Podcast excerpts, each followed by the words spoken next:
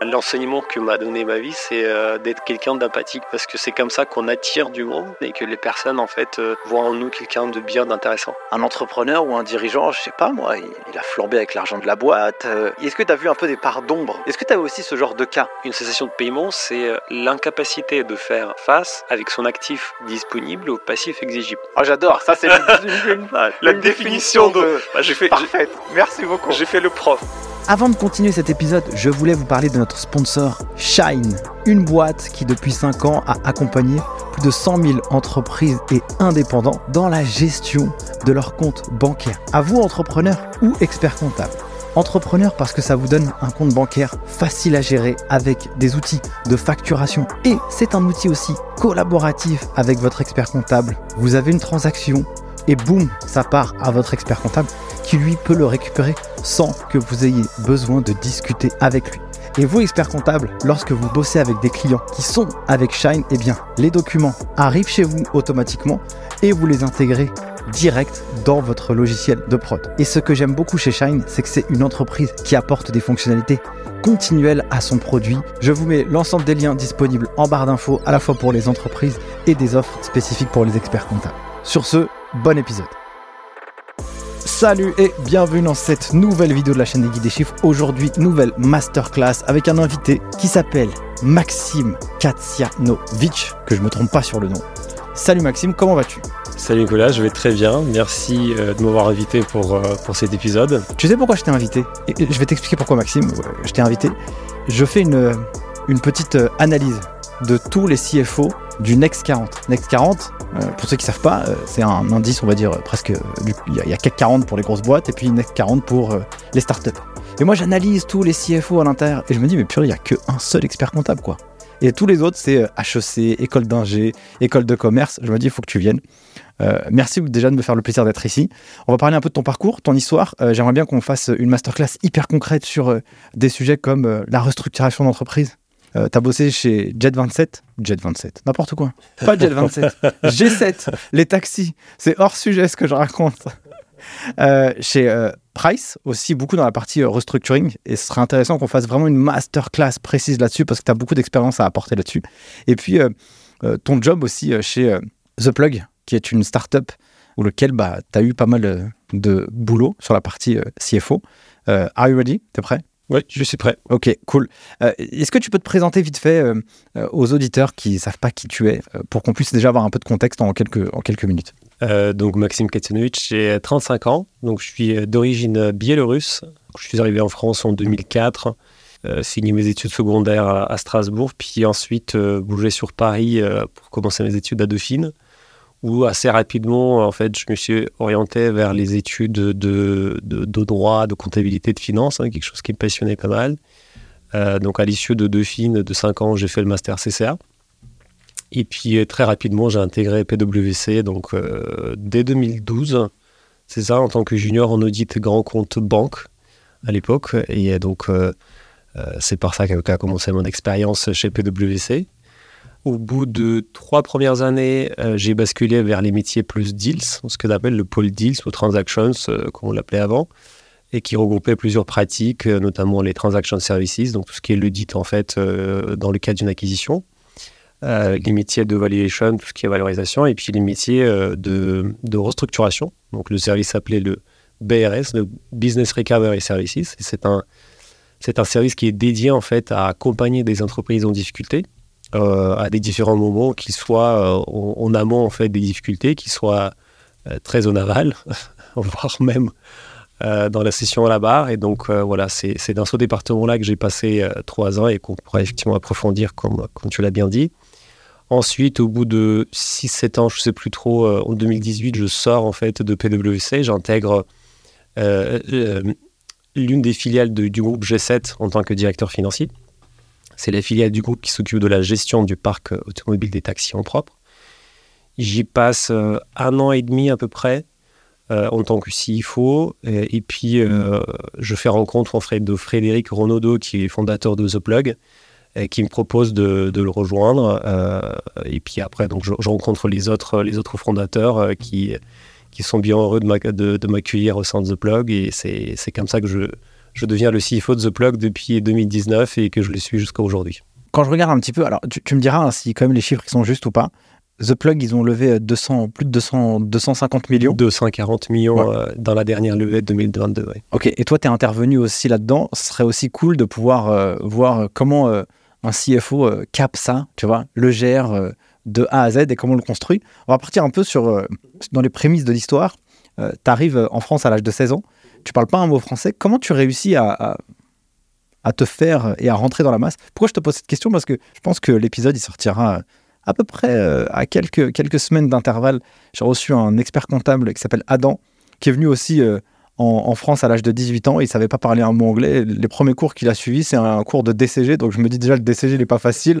Euh, comment tu fais pour à la fois allier le, français et la thématique technique? Toi, comment tu as réussi à, à t'imbriquer dans la culture et rentrer dans les études Écoute, arrivé en 2004, donc j'avais 16 ans, donc je, parlais un peu français quand même. Enfin, un tout petit peu. Enfin, ça, c'était à bonjour, comment ça va. Voilà, je comprenais des bases, mais très vite, en fait, il y avait une, enfin, une vraie volonté chez moi, finalement, de, de, savoir m'intégrer et puis de, de pouvoir derrière faire une carrière, en fait, parce que je venais d'un milieu plutôt qui est modeste et voilà, je, voulais pas, je, voulais m'en sortir vraiment. C'est-à-dire que si je bougeais en France, si je, si, je déménageais en France, c'est pour pouvoir y faire une carrière et, et pouvoir prospérer. Donc, euh, beaucoup de travail, hein, euh, vraiment. Et à cet âge-là, quand on a 16 ans, euh, ça rentre plus facilement une fois qu'on a la trentaine passée. Donc voilà, beaucoup, beaucoup de travail, beaucoup de. C'est un choc culturel aussi hein, quand tu arrives. Il, faut, il faut savoir à la fois comprendre l'endroit où on arrive sans s'oublier complètement.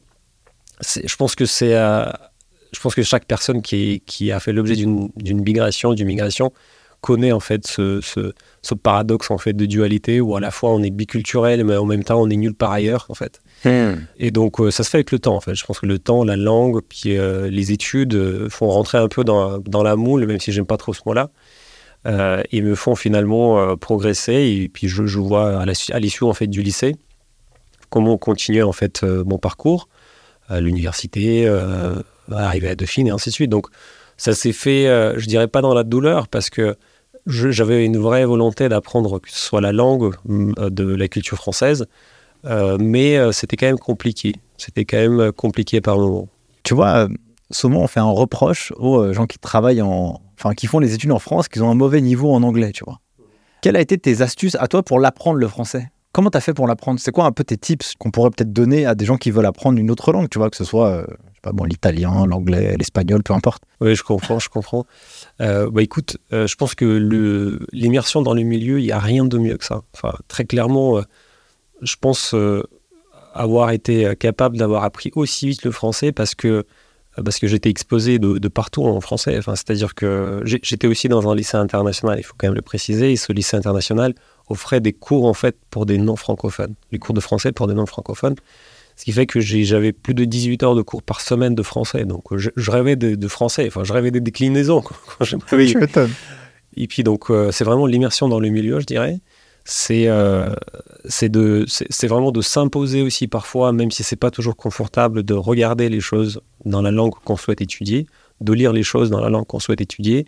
Voilà, de s'exposer plutôt aux porteurs de langue en question, donc les personnes qui sont en fait euh, français ou enfin, qui sont francophones. Dans mon cas, c'était le cas, ou ou, dans le cas ceux qui veulent apprendre l'anglais, s'exposer plutôt à des personnes qui parlent naturellement en anglais ou essayer de travailler en anglais quand on a l'occasion. Voilà, vraiment essayer de pratiquer. Pour moi, ça s'apprend beaucoup par la pratique en fait. Quand tu arrives à, PwC, j'aimerais bien qu'on passe un peu cette, partie euh, audit, plutôt sur la partie euh, restructuration. Est-ce que tu peux expliquer un peu, c'est quoi euh, concrètement la restructuration d'entreprise Comment ça fonctionne? Qu'est-ce que tu découvres? C'est quoi à peu près même ton premier dossier que tu as dû à traiter? Je pense que le premier, il marque aussi pour expliquer un peu à nos auditeurs. Alors, métier de restructuration, en fait, euh, dans, les cabinets, il passe surtout par, comme, comme, je l'ai mentionné en préambule, par un accompagnement en fait des entreprises qui sont qui sont en phase difficile en fait. les contextes sont très différents. C'est pour ça qu'on ne peut pas vraiment parler de la restructuration à proprement parler. Il y a vraiment toujours des cas spécifiques. Très concrètement, je peux donner juste un exemple, peut-être pas un exemple, mais un exemple type. La manière dont ça se passe, vous arrivez dans une société, il faut déjà comprendre et prendre la température. Déjà, on sait, est-ce que c'est une société qui a fait appel elle-même, au cabinet? Est-ce que vous étiez mandaté par ce qu'on appelle un administrateur judiciaire? C'est un acteur, en fait, euh, dans, le, dans le domaine juridique rattaché au tribunal de commerce qui s'occupe de la gestion euh, de la société une fois qu'elle est mise sous tutelle du tribunal, s'il y a des difficultés. Donc, est-ce qu'on est mandaté par cette personne-là? Est-ce qu'on est mandaté par les actionnaires? Est-ce qu'on est mandaté par le management? Euh, Voilà, ça donne déjà une idée. Puis une fois arrivé sur place, il faut comprendre, il faut faire un, diagnostic assez rapide en fait de, de, la santé financière et on commence tout de suite par la trésorerie. la question qu'on pose, je dirais, la première question qu'on pose aux dirigeants, c'est est-ce que vous pouvez faire les salaires du mois en cours? Est-ce que vous pouvez payer les salariés? Parce que c'est quand même euh, l'échéance en fait qu'on ne peut pas dépasser. Les fournisseurs, on peut négocier, euh, la TVA, on peut négocier, enfin, on peut tout négocier sauf les salaires. Donc ça, c'est la première question que lui a posée. Ensuite, euh, en fonction de ça, on établit un diagnostic euh, de, trésorerie en fait à très court terme. On identifie quelle est la période de temps qu'on a en fait pour traiter le problème. On évalue par la même occasion aussi la gravité en fait de la situation. Est-ce qu'on est plutôt dans une situation où euh, on est vraiment au début des difficultés, il y a quelques défauts de trésorerie, mais il n'y a rien de grave, c'est juste des délais de paiement client qui ne sont pas respectés? Ou alors on est dans quelque chose de beaucoup plus structurel en fait. Une fois qu'on s'en fait une idée, il y a une discussion qui va suivre derrière avec le management pour déjà comprendre est-ce qu'ils sont au courant de ce qui se passe au sein de la société. Parce que souvent en fait les entreprises qui se retrouvent dans ces difficultés, c'est parce que en fin de compte, euh, le, management n'arrive plus en fait à, comprendre en fait la réalité des chiffres. Il ne se rend même pas compte en fait où il en est. Il comprend intuitivement qu'il y a des problèmes, mais il a du mal à appréhender le problème. Donc il y a ces discussions qui s'en suivent. Euh, parfois, ça peut être un choc pour le dirigeant, ça peut être quelque chose de compliqué d'entendre. Donc là, ce que je disais en avant, il faut faire énormément, enfin une preuve d'énormément d'empathie, euh, parce qu'on ne peut pas non plus tout remettre en question ce qui a été fait auparavant. Pour autant, il faut faire passer des messages et parfois ça peut être compliqué d'entendre. D'ailleurs, euh, justement, ça me permet juste de rebondir avant que tu développes. Pourquoi les entreprises se retrouvent dans ce genre de situation? C'est quoi à peu près les les, schémas traditionnels, entre guillemets Écoute, euh, les schémas traditionnels, bon, il y, en a y a plusieurs, bien sûr, mais euh, très souvent, en fait, je dirais plutôt le contexte dans le cadre duquel, en fait, euh, on est, enfin, j'intervenais, souvent, c'était des situations des sociétés qui sont sous LBO. Donc, en fait, ils ont une, une charge, en fait, de la dette assez importante et ils ont des échéances annuelles, en fait, à payer de la dette. Ce qui fait qu'une LBO, par le fait, est montée d'une telle façon que une société est censée générer suffisamment de cash pour couvrir les remboursements en fait de dettes euh, au fil des années, jusqu'à ce que Elbo aille à sa fin. Or ici, euh, on peut connaître un contexte, euh, un contexte politique, par exemple pour une société qui travaille énormément dans, l'export. Si son marché principal était la Russie, bah, aujourd'hui, ça va être très compliqué de, de, de continuer business. Donc dans ce cas-là, en fait, on peut avoir des problématiques en fait de paiement en fait de dette, et donc là, on va rentrer dans une négociation avec les banques, avec le management, pour savoir comment est-ce qu'on va appréhender ce problème-là. Donc ça, c'est des problèmes, je dirais plutôt conjoncturels, auxquels on peut plus facilement trouver des solutions, puisqu'il s'agira de rééchelonner la dette, de discuter avec les banques comment est-ce qu'on s'arrange pour que continue, pour que la société puisse continuer à vivre. Et puis on peut avoir des sociétés qui sont en difficulté de manière structurelle. C'était le cas, j'ai beaucoup passé de temps sur les sociétés de la presse, en fait, de la presse quotidienne notamment. On a connu un certain nombre de sociétés euh, qui ont connu des procédures judiciaires diverses et variées euh, les précédentes années. Et euh, dans ce cas-là, en fait, on est dans une, dans une problématique structurelle. Enfin, tout était bien placé pour comprendre que les médias, en fait, c'est un métier compliqué et surtout que les médias traditionnels, ce qu'on appelle, donc les, journaux, c'est très compliqué pour eux, en fait, de savoir se retourner, de se réinventer, en fait, mmh. en partant déjà de, de la presse écrite. Et donc là, quand on arrive dans une société qui, connaît des difficultés euh, structurelles, là, il faut, là, il faut imaginer. Imaginer qu'est-ce qu'on peut faire plus tard. J'interromps deux secondes cet épisode pour vous demander une big favor. Si ce format vous est utile et vous apporte de la valeur, mettez un gros 5 étoiles sur les différentes plateformes et un commentaire. Ça coûte pas grand chose pour vous, mais pour moi, ça représente énormément parce que ça me donne de l'énergie, mais aussi ça booste la visibilité du format. Et plus le format est visible, et plus ça nous permet d'aller chercher des invités aussi inspirants les uns que les autres. Donc merci pour tout, donnez-nous de la force et moi je vous laisse place à la suite de l'épisode. Là, on est euh, dans un monde où, euh, imaginons, euh, j'ai bien compris cette justification, mais imaginons que, je sais pas moi, tu as peut-être un, entrepreneur ou un dirigeant, je sais pas moi, il, il a flambé avec l'argent de la, boîte Est-ce qu'il a fait n'importe quoi Est-ce qu'il a investi des choses qui étaient inappropriées Est-ce qu'il avait des rêves qui étaient que dans sa tête et donc il a investi un peu de manière à l'arrache Est-ce que tu as aussi ce genre de cas? Parce que là, tu sais, dans, le monde, les humains, ils sont aussi avec euh, leurs forces, leurs faiblesses. Est-ce que tu as vu un peu des parts d'ombre dans euh, le fait que ça ramène à cette situation? Moi, personnellement, je n'ai pas été confronté à ce genre de situation, mais euh, je connais un certain nombre de dossiers qui ont été, voilà, enfin, qui ont connu ce- ce- cette typologie de problématique. Alors, on ne parle pas vraiment d'abus de biens sociaux. hein. Enfin, c'était pas de l'exton de l'argent pour des pour des frais divers et variés.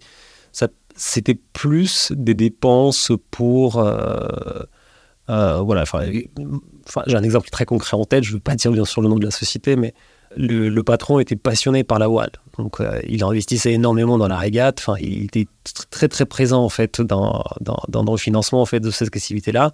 Et puis à un moment donné, euh, quand, une société se retrouve dans la difficulté, ben, il faut couper ce type de dépenses. Donc oui, ça, peut arriver. Alors c'est toujours, euh, toujours, euh, c'est toujours compliqué de dire, d'autant plus aux dirigeants que désormais il va falloir arrêter ça parce qu'il faut se concentrer sur l'essentiel euh, de, la, de votre activité, sur le core business. Mais oui, ça, ça arrive, ça arrive parfois effectivement. ouais. Et tu as euh, aussi euh, parfois des dirigeants, et là tu l'as mentionné un petit peu avant, en mode euh, il faut savoir leur annoncer, et puis des fois bah, ils le savent même pas, ils se prennent une claque dans la figure. Pourquoi ils le savent pas? Parce qu'ils sont pas assez vigilants sur euh, les chiffres, ils regardent pas assez, est-ce qu'ils sont dans la lune? C'est quoi un peu le, le- Comment ça se fait en fait? Bon, les dirigeants qui savent pas, euh, beaucoup de dirigeants sont quand même au courant de, leurs problèmes de trésorerie et autres, mais ça arrive quand même souvent. En fait, euh, je vais te donner un exemple très concret. La notion de la cessation de paiement, qui est la notion centrale clé en fait dans, le restructuring, elle n'est pas, enfin, elle est assez floue. Enfin, elle est pas floue. Elle est très concrète, mais je veux dire, on peut tantôt être en cessation de paiement et puis le lendemain ne plus l'être. Une, une cessation de paiement, c'est euh, l'incapacité de faire face avec son actif disponible au passif exigible. Alors, pour- pour- ça, ça Ah, fait- J'adore, ça c'est une, une- Ah, la une définition de. de- Ah, j'ai fait, j'ai- parfaite. j'ai fait, Merci le, prof, mais, mais globalement, euh, pour- très concret, c'est on n'a plus de sous pour payer ce qu'on doit payer, ou ce qu'on aurait dû payer plutôt. Hmm. Et ça veut dire très clairement que si demain euh, mon fournisseur me dit bah, je, je, je, donne, je, je te donne un délai supplémentaire pour payer sa dette, bah, tu n'es plus en cessation de paiement. Donc, C'est c'est une notion assez floue. Donc déjà, Hmm.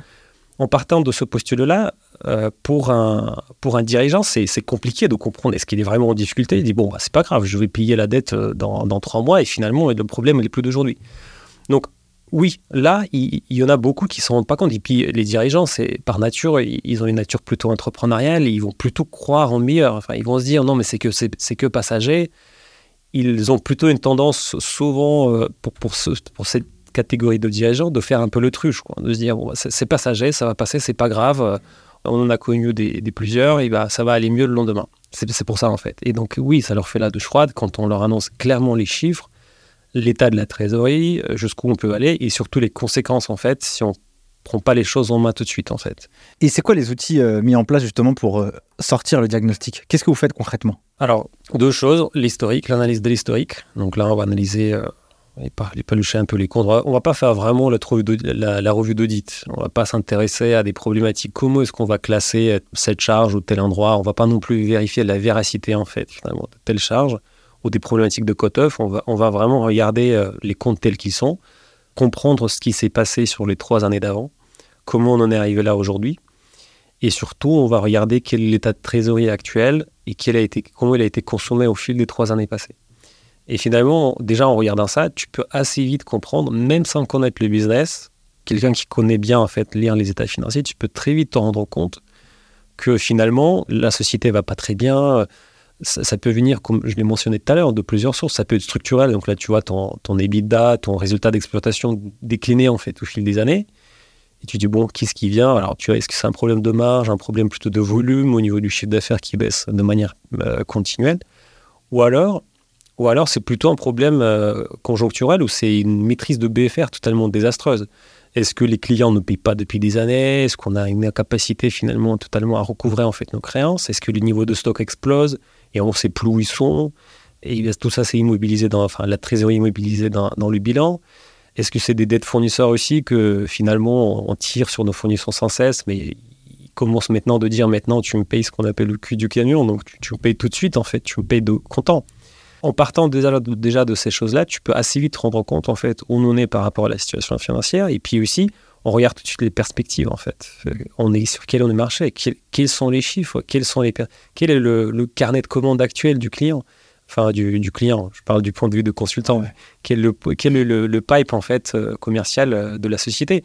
Est-ce qu'ils ont encore des projets en fait? Est-ce qu'ils vont pouvoir être capables en fait de générer de, de nouveaux projets? Donc on- déjà en partant, en faisant ces deux analyses assez rapidement, on se rend compte. euh, rajouter par-dessus un peu la vision trésorier à l'instant T, on voit tout de suite où on, se situe en fait. Qu'est-ce que tu as appris, toi, en termes de, de qualité, de communication? Parce que là, on n'est pas dans un moment euh, hyper marrant. On a célébré, on a levé des fonds, c'est cool, c'est génial. Il y a 240 millions qui sont venus sur le compte. Non, non, là, tu es en train de dire, euh, Coco, Cocotte, ça va être chaud, quoi. Quelle est la posture que tu adoptes Comment tu fais? Transmettre le message pour qu'il puisse être euh, le mieux pris dans le bon schéma de communication de la personne Déjà, c'est un message qui n'est pas passé tout de suite. Enfin, on ne le dit pas euh, en face euh, d'un coup. Et puis, parce que déjà, nous-mêmes, on ne sait pas, en fait. On fait déjà un diagnostic. Et puis après, en fait, il y a, y a un discours, enfin, il y y a une, réflexion qui va plutôt se créer autour de la problématique. Cette, cette réflexion autour de la problématique va inclure plusieurs personnes. Je parlais tout à l'heure d'un administrateur judiciaire. C'est c'est quelqu'un de central, en fait, dans ces problématiques-là. Autour du conseil, donc, qui, que, moi j'étais, en fait autour de potentiellement d'avocats aussi, qui vont aussi euh, apporter énormément en fait de, de- possibilités de solutions là-dessus. Donc, il y a un, espèce d'énorme brainstorm en fait qui va se créer autour de, la problématique de la société. Et puis derrière, ben, on va proposer des solutions en fait au management, aux actionnaires, en disant voilà, vous en êtes à cette situation-là d'aujourd'hui. Donc, à notre sens, compte tenu des perspectives, on pense qu'il faut mieux plutôt faire ça, ça ou ça ou ça. Euh, et comment c'est pris par les dirigeants? Bah, Je pense qu'ils ont le temps de mûrir en fait, parce qu'ils participent à cette réflexion. Donc, quand on arrive finalement à, la, décision, euh, ils sont plus surpris. Euh, ils, sont, ils, sont, ils sont plutôt. Enfin, c'est quand même un processus plutôt inclusif pour eux aussi. Ok, du coup, prenons un, schéma où en mode, euh, bah, euh, c'est compliqué, on peut pas payer tous ceux à qui on doit de l'argent. Qu'est-ce qui se passe? C'est quoi les solutions et les, les, les solutions alternatives qui s'offrent à l'entreprise? Qu'est-ce qu'on peut faire là? J'ai plus d'argent et voilà, c'est chaud. Il y a un peu les, premiers secours, les mesures de premiers secours. En fait, très rapidement, si on a vraiment, vraiment plus de trésorerie pour ni payer même les salaires, c'est-à-dire que là, le 25 du mois arrive, on peut plus payer les salaires. Là, on fait appel en fait à ce qu'on appelle les AGS, c'est euh, Assurance Garantie Salaire de mémoire, ça s'appelle. C'est un organisme public en fait qui est dédié pour prendre en charge les salaires des sociétés qui sont en faillite, ce qu'on appelle. En faillite, c'est en fait en cessation de paiement, pour traduire. Et donc, euh, déjà, on fait appel aux AGS. On fait tout de suite une demande, en fait, euh, soit d'ouverture, en fait, de processus de conciliation, soit de redressement judiciaire. Donc là, c'est, un courrier, en fait. C'est un courrier, c'est un dossier qui est adressé au tribunal de commerce. Et puis aussi, derrière, en fait, on gèle tous les paiements de TVA et de charges sociales, de charges sociales patronales. C'est des, des mécanismes, en fait, qui, sont, qui sont généralement assez accessibles et qui ont une, euh, en fait un impact assez important, puisque dès lors qu'on arrête de payer la TVA et dès, lors qu'on arrête de payer en fait les, les charges patronales, euh, bah, tout de suite ça, ça, ça crée en fait un peu d'air dans la trésorerie et ça donne un peu de temps pour réfléchir qu'est-ce qu'on fait plus tard. On, on aura payé tout ça plus tard dans le cadre d'un éventuel plan en fait de redressement qui pourrait se mettre en place derrière. Mais voilà, c'est ça un peu les mesures en fait euh, rapides qu'on peut mettre en place. C'est euh, euh, faire appel à AGS, bon, bien sûr faire appel à l'expert comptable. hein. Enfin, je veux dire, ça, c'est, ça va de soi. On s'amuse pas à faire ce genre de choses, mais globalement, faire appel à l'expert comptable, à l'avocat, et puis derrière, c'est AGS, euh, suspension de paiement de la TVA et des charges patronales. Une fois qu'on a fait ça, tu sais, des fois, il y a des. je pense qu'on en a parlé en off un petit peu. Des fois, bah, il y a des entreprises qu'on peut racheter pour un euro symbolique. Pour ceux qui n'ont pas vu la série euh, Tapis euh, sur Netflix, je vous invite à aller regarder ça. J'ai découvert son histoire, en fait, en regardant euh, ça, parce que j'ai toujours entendu parler de Bernard Tapie. C'est vrai, c'est vrai.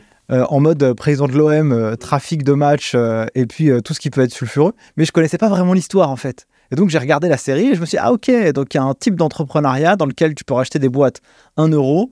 Tout le monde est ok, tout le monde dit d'accord. Et puis après, tu peux euh, faire des plus-values de fou parce que tu as accompli des choses à l'intérieur qui ont permis de restructurer. Est-ce que tu as déjà vécu ça et comment ça se passe concrètement dans la vraie vie? Écoute, oui, ça fait, ça fait toujours euh, un peu sourire quand on dit reprendre un euro. C'est comme, euh, tu sais, euh, il y, a- il y a des années de ça, quand on avait, quand on était du même âge, vers, vers notre âge de 16 ans, on avait toujours des offres de portable pour un euro, tu vois. Mais en fait, tu savais que c'est pas un euro parce que derrière, que- c'est un peu la même chose. En fait, oui, ça arrive souvent. Il y a des, il y a des, il y a des fonds d'investissement, en fait, il y a des managers, en fait, qui sont spécialisés, en fait, dans des, dans des boîtes, en fait, qui sont euh, en difficulté. Et alors, comment on en arrive là? Globalement, une société qui connaît les difficultés, qui est en cessation de paiement, qui, euh, qui est sous la tutelle du tribunal et donc pour, pour laquelle on essaie de comprendre qu'est-ce qu'est-ce qu'on peut faire plus tard.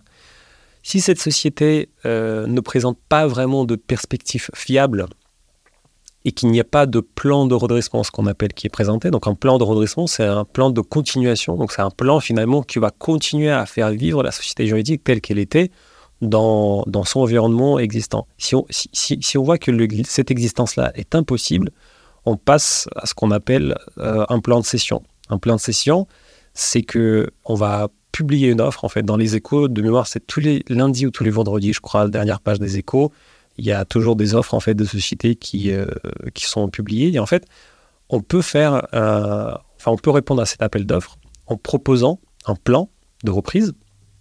Et dans ce plan de reprise il y a trois éléments en fait essentiels qui sont regardés par le tribunal c'est le tribunal qui décide qui en fait euh, à qui va appartenir derrière la société le, premier élément le plus important, c'est la, continuité d'exploitation. Donc, il va comprendre est-ce que la, société, le plan tel qu'il est présenté, prévoit la continuité et l'existence du fonds de commerce finalement de la société? Deuxième chose, ce sera la sauvegarde d'emploi. Donc, c'est est-ce que le repreneur, ce qu'on appelle, euh, va reprendre tous les salariés ou juste un périmètre réduit? Et puis, le dernier élément, c'est le désintéressement des créanciers. Parce que, comme je pense, enfin, je pense pas que tout le monde le sait, mais dans le cadre des liquidations, les, les créanciers, donc ils, ne sont pas payés, hein, enfin, ils perdent leur argent. Et donc en fait, c'est le dernier élément qui vient en jeu et on dit est-ce que euh, finalement parmi les, parmi les prétendants, il y en a un qui va mettre davantage pour euh, désintéresser finalement les, créanciers? Et en l'occurrence, euh, quand on parle de reprise à 1 euro, c'est que ce dernier critère qui est souvent en fait euh, bah, un peu négligé d'une certaine manière euh, par, par le repreneur potentiel, il dit je reprends pour un euro symbolique. Mais pour autant, le plan qu'il a mis en avant euh, prévoit de manière, euh, j'ai envie de dire presque certaine, des investissements assez colossaux en fait dans la société euh, pour pouvoir en fait redresser ce qui, ce qui n'allait pas. Donc c'est pour ça qu'on parle d'un- euro. Et donc tu, tu, m'as posé des questions, parce que je suis un peu éloigné, mais globalement comment ça se passe très concrètement? Bah, voilà, la société, si- s'il est en difficulté, le tribunal pose en fait, enfin publie cette, offre-là, enfin l'administrateur judiciaire publie cette offre-là, puis les, demandes en fait arrivent au tribunal, et puis il y a un jugement qui se passe, c'est- une audience en fait du tribunal où toutes les parties sont euh, sont invitées, donc il va y avoir le management, il va y avoir des potentiels repreneurs qui vont prendre parole à, à chacun à chacun à leur tour. Il y a éventuellement les représentants des salariés qui sont présents, qui sont des acteurs importants en fait de ces reprises à la barre, ce qu'on appelle. Et il y a les différents conseils, les avocats, les financiers, voilà, qui seront également là présents. Et donc, audience est tenue. Au sein de cette audience, chacun va prendre la parole. Il va y avoir la prise de parole du président du tribunal, qui va parler en fait de, du contexte euh, et de pourquoi on est là. Puis derrière, c'est un peu comme le tour de table. Tu sais, chacun va dire un, Ouais, mot, mais, mais globalement, finalement, le- l'avocat des- les avocats des potentiels repreneurs vont chacun exposer de manière assez concise pourquoi en fait euh, c'est eux les meilleurs repreneurs et, pas le voisin. Et puis une fois que la tour des tables est finalisée, euh, euh, la- l'audience est levée et la décision est rendue plus tard. Donc, personne ne connaît en fait à l'issue du tribunal ce qui se passe. C'est pas comme aux États-Unis, oh là, vous êtes mis sous les verrous. Il n'y a pas ça. Donc c'est vraiment, vous connaissez par la suite la décision du tribunal qui est publiée et le repreneur est connu. Donc ça veut dire que quand même, quand tu vas reprendre la boîte, c'est pas en mode euh, j'arrive en tant que chevalier et euh, tout va bien se passer. Il faut quand même faire un business plan, quoi. Il faut montrer euh, patte blanche, entre guillemets, et puis euh, te dire, OK, voilà quel est mon plan sur, je sais pas moi, 2, 3, 4, 5, 5 ans, 10 ans, sur ce produit-là, sur ce projet-là. Voilà comment je vais faire pour sauvegarder les emplois. Peut-être que je pourrais pas tous les sauvegarder, mais en tout cas, je pourrais peut-être en garder la moitié. Comment la personne qui... je sais pas si tu l'as vécu hein, ou tu l'as vu, mais comment la personne qui doit euh, lâcher ce qu'elle a construit euh, vit ça à ce moment-là? Est-ce qu'elle est soulagée? Est-ce qu'elle se dit c'est le plus gros échec de ma vie? Est-ce que tu as, déjà vu ça?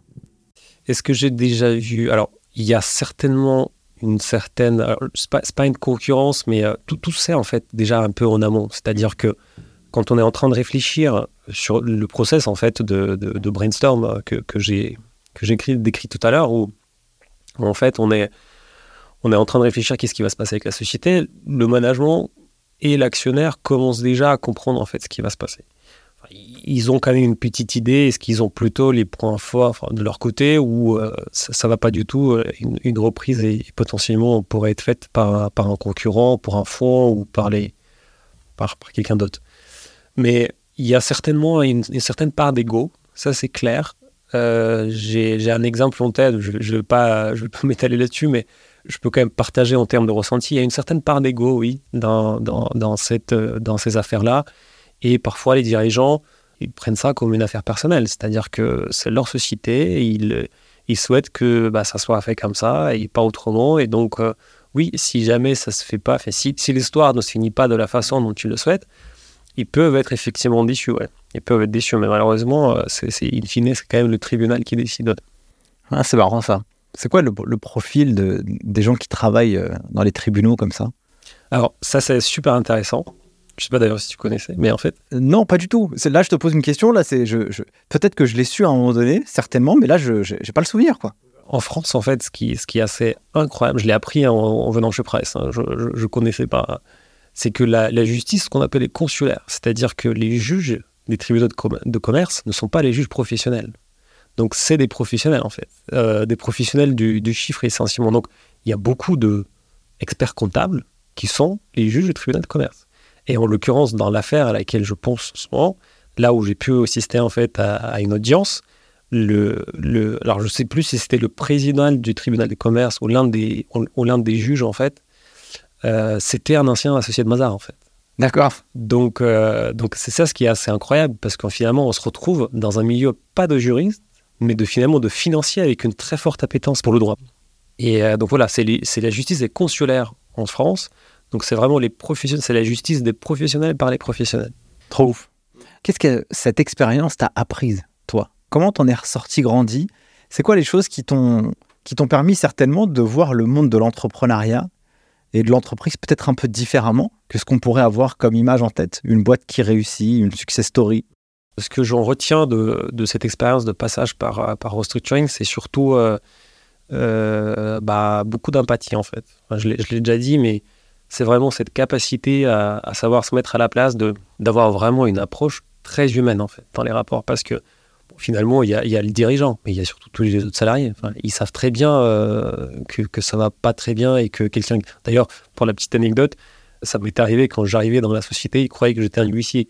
Parce qu'on était sapé en costard, euh, cravate, donc ils croyaient que c'était des huissiers. Donc déjà, ça donne une idée quand même du ressenti en fait des salariés. Et en fait, euh, il faut là, très empathique. Donc, quand on va voir des comptables, des chefs comptables, des directeurs financiers, pour leur parler, euh, pour, pour obtenir des chiffres, il faut, enfin, ouais, il, il, faut se mettre dans la peau et se dire que eux, c'est quand même leur job qui est en train de jouer. Souvent, c'était, dans mon cas, c'était souvent des sociétés en région, souvent reculées. Donc, souvent, ils savaient que bah, le chômage, il peut être de longue durée, parce qu'éventuellement, ils auront peut-être du mal à retrouver quelque chose ailleurs. Donc, il faut vraiment être dans la compréhension. Et voilà, vraiment beaucoup, beaucoup, beaucoup d'empathie, quoi. Je dirais du point de vue humain. Après, professionnellement, bah, c'est euh, aller vite, euh, être dynamique, euh, comprendre les, choses essentielles tout de suite, ne pas tergiverser. Voilà, enfin, c'est un peu. Mais ça, je pense que c'est un peu commun à tous les métiers, un peu de, chiffres, en fait. Quand on travaille dans le cabinet, c'est des prises d'autonomie. Je pense que tes invités ont parlé à plusieurs reprises et je ne peux que dire qu'ils ont tout à fait raison. Voilà, enfin, cette progression en fait euh, du point de vue technique est assez, est assez importante. Et voilà, l'aspect, l'aspect empathie, très, euh, je pense, celui qui m'a marqué le plus. Merci euh, Maxime pour toute cette explication. Je pense que on n'en parle pas assez, tu vois. Et c'est vrai qu'en amont de l'épisode, on discutait de ça et je me suis dit, purée, c'est vrai que c'est. Tu m'as suggéré l'idée de parler un peu de, cette partie euh, restructuring. Et je trouve que c'est vraiment top parce que, tu sais, il y a ce côté un peu, euh, ce qu'on voit un peu dans les médias, la réussite et tout. Alors, des trucs hyper sulfurés parce que ça fait bien vendre et ça fait cliquer, c'est cool.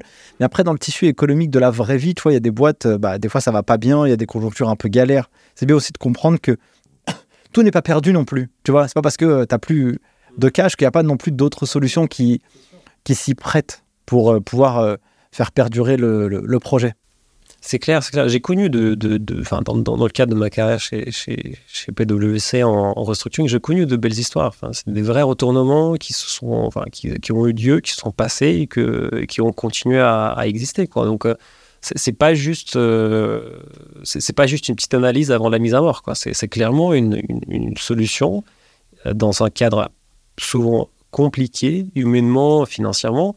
Mais euh, voilà, il y a des perspectives de sortie, il y a des dirigeants qui, qui ont une, voilà, un certain charisme et qui ont la capacité en fait à transformer le business, à apporter, euh, à apporter tous les autres avec eux. Donc oui, ça existe. D'ailleurs, euh, c'est marrant parce que donc toi, tu es le seul expert comptable des boîtes du Next 40 et, et, je te pose la question, qu'est-ce qui t'a donné envie de, de devenir expert comptable? Je vois qu'en fait, finalement, tu es devenu expert comptable en étant chez PwC. quoi. Est-ce que c'était une vocation depuis que tu étais tout petit? Bébé expert comptable, tu t'es dit, allez hop, c'est ma, ma destinée Non, écoute, bah, déjà, bébé, euh, je connaissais même pas ce que c'est d'expertise comptable. En je- voilà. Euh, non, disons, c'est un peu un hasard des choses. Disons que euh, quand je me suis spécialisé euh, dans les métiers du chiffre et quand j'ai euh, entrepris en fait le master CCA en étant à Dauphine, euh, c'était aussi euh, parce que j'y voyais en fait un, un débouché important et puis je, je expert comptable ça avait, une image d'un conseil d'entreprise un peu généraliste euh, je crois que l'un de tes invités avait parlé d'un docteur généraliste, donc je trouve que c'est plutôt bien trouvé. Donc je me suis dit, c'est plutôt sympa, ça touche à tout. Finalement, ça me ferme pas les portes, pourquoi pas? Bon, on verra bien. Je fais déjà euh, mon master et après on verra. Donc, une fois ça s'est fait, euh, j'avais toutes les équipes. Enfin, ça a fait. une fois le master obtenu, j'avais 5 équivalences sur 7 en DCG. Je suis bon, en plus, Price offrait 1000 euros de prime et une semaine de vacances. enfin, une semaine de, révision. Voilà, à ne pas confondre. Une semaine de révision. Je me suis dit, bon, je vais quand même essayer de, l'obtenir, ce DCG. Euh, vu que je l'ai fait assez rapidement en sortant de mes cours, euh, franchement, euh, j'ai pas énormément travaillé. Enfin, je me suis préparé un peu et puis en deux ans, je l'ai obtenu assez rapidement. Donc j'ai obtenu le DCG, je me suis dit, bon, le DCG en poche, allez, on part pour le deck. Il y a quand même, quand un Ouais. truc qui m'interpelle, tu vois, c'est que tu dis que tu l'as obtenu assez Ouais. facilement, sauf Ouais. que quand même, euh, en, en- en cabinet dans les Big Four, enfin, genre, t'es pas en vacances non plus, tu vois. Non, Tu bosses quand même beaucoup, Non, donc non. comment t'as réussi à lier les deux? C'est vrai. Euh, en fait, je pense que euh, le- la formation déjà initiale que j'avais faite préparait énormément pour ces yeux. C'est-à-dire qu'on avait euh, des cours qui étaient calqués clairement sur ce qui allait être présenté en DCG.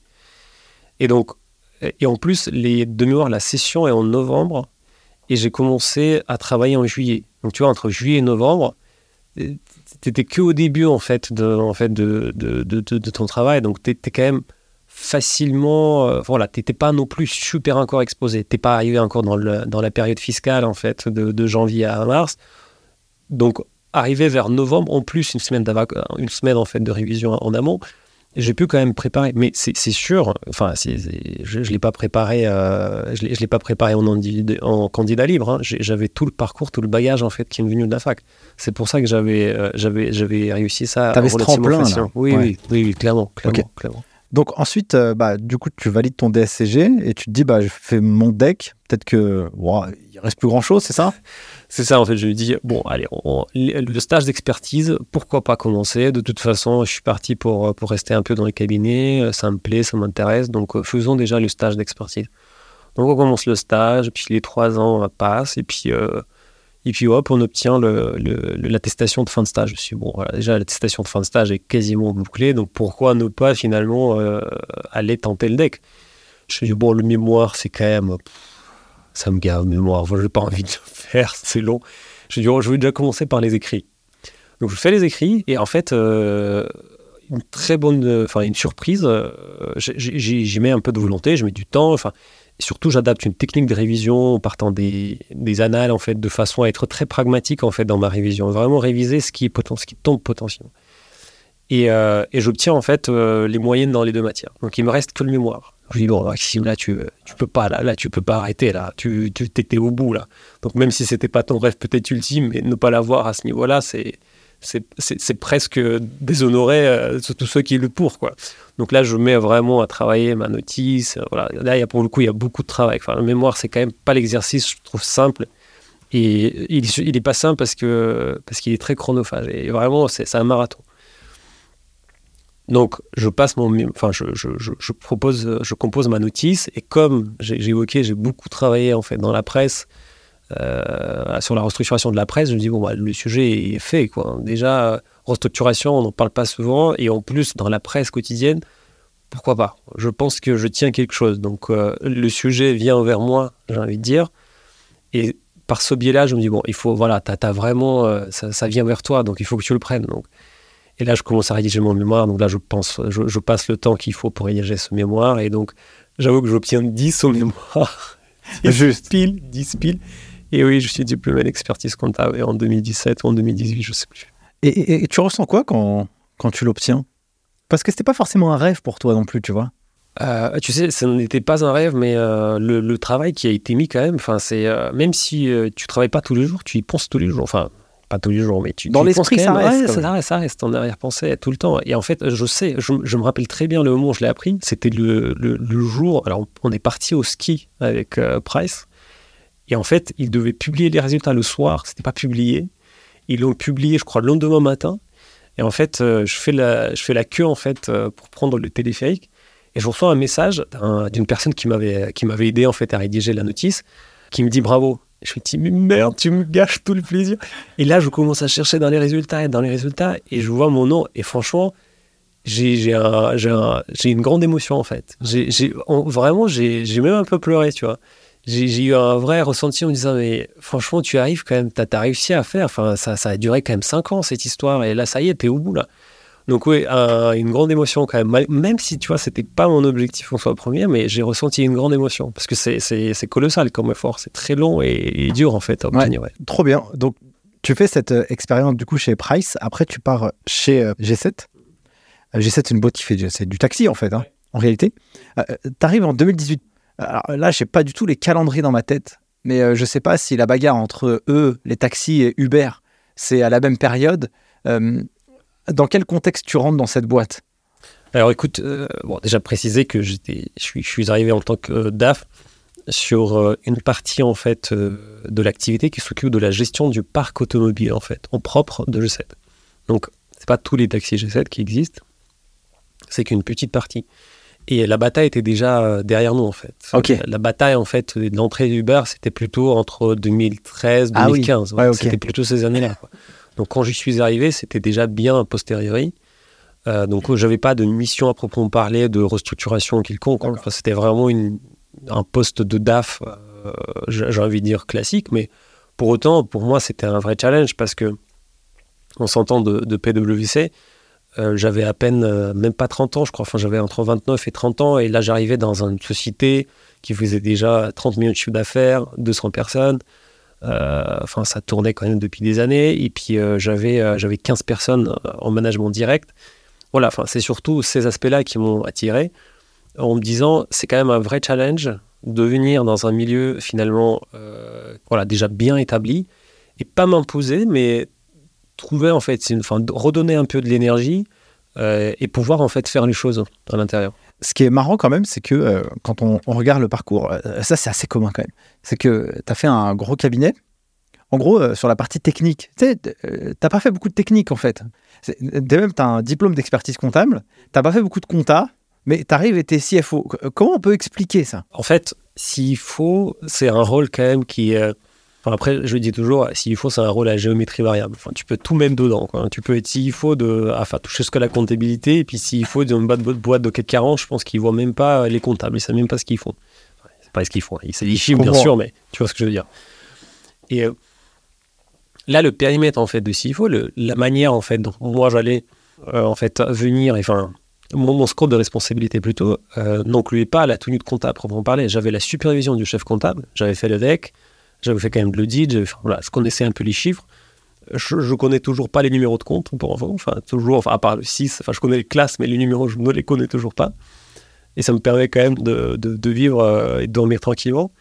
Et euh, donc j'arrive là-bas, en fait j'ai un chef comptable qui est établi depuis des années, avec une équipe comptable qui est en place et, et qui, et qui travaille bien. Et donc je pense que j'ai beaucoup plus de valeur à leur apporter en revoyant leurs pratiques, en leur disant la manière en fait de s'organiser, en, cadrant mieux en fait la clôture, le calendrier ou ce genre de choses, plutôt que d'aller directement dans les chiffres et dire ah non mais c'est pas le bon compte tout à comptabiliser. c'est là qu'ils voyaient ma valeur. Et c'est surtout là aussi ce qui m'intéressait, c'est plutôt de donner une vision euh, un peu plus high level finalement sur les chiffres. Donc, ça se passe plutôt bien. Je pense que les gens euh, dans la société comprennent aussi que le CFO, son rôle n'est pas forcément aller faire de la CDI ou contrôler exactement où, est comptabilisé telle ou telle charge, mais avoir voilà, cette. C'est très, très bien de préciser ça, cette partie-là, parce que, euh, euh, et là je le vois bien, parce qu'en ce moment j'enregistre aussi beaucoup de- d'épisodes avec euh, des CFO. Le profil est toujours à peu près similaire au sien, sauf que toi, toi tu es le seul expert comptable.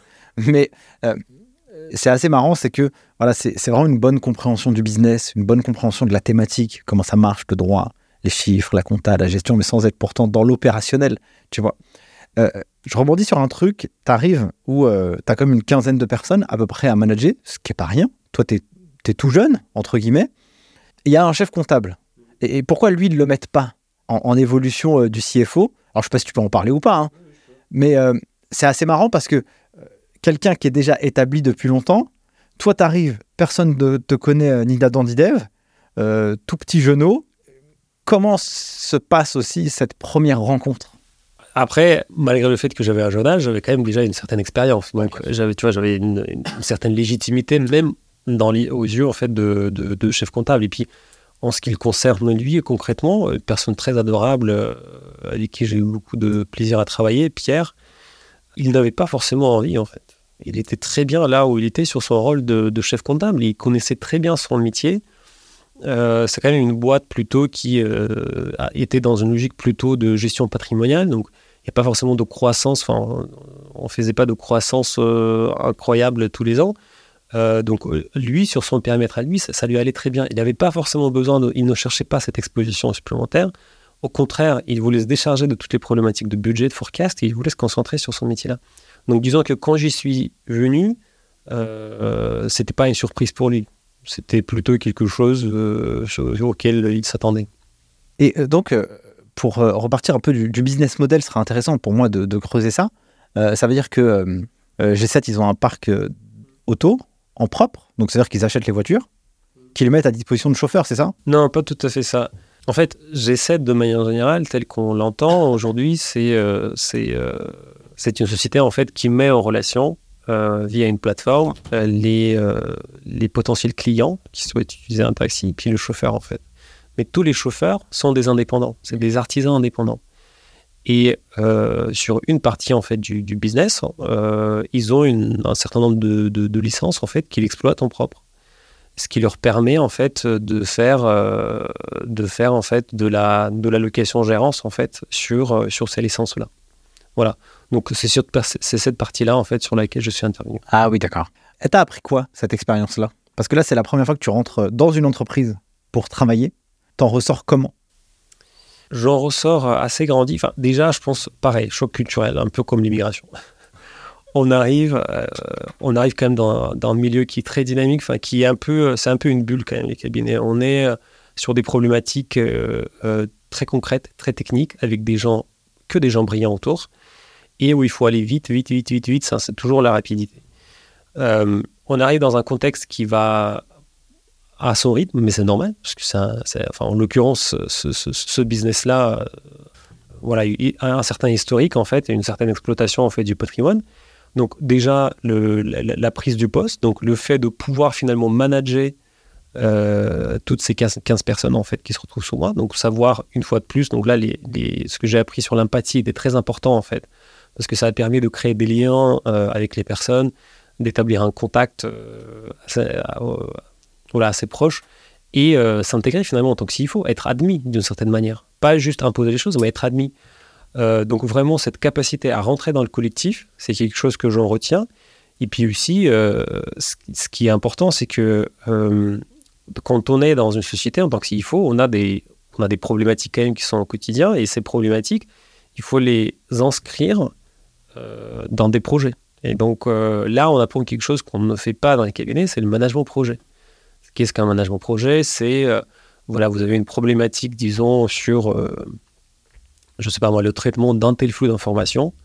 Euh, bah, il faut, faut qu'il devienne parfait. Qu'est-ce que, qu'est-ce qu'il faut faire pour qu'il devienne parfait? Il faut impliquer plusieurs personnes en fait de, plusieurs départements dans ce schéma-là.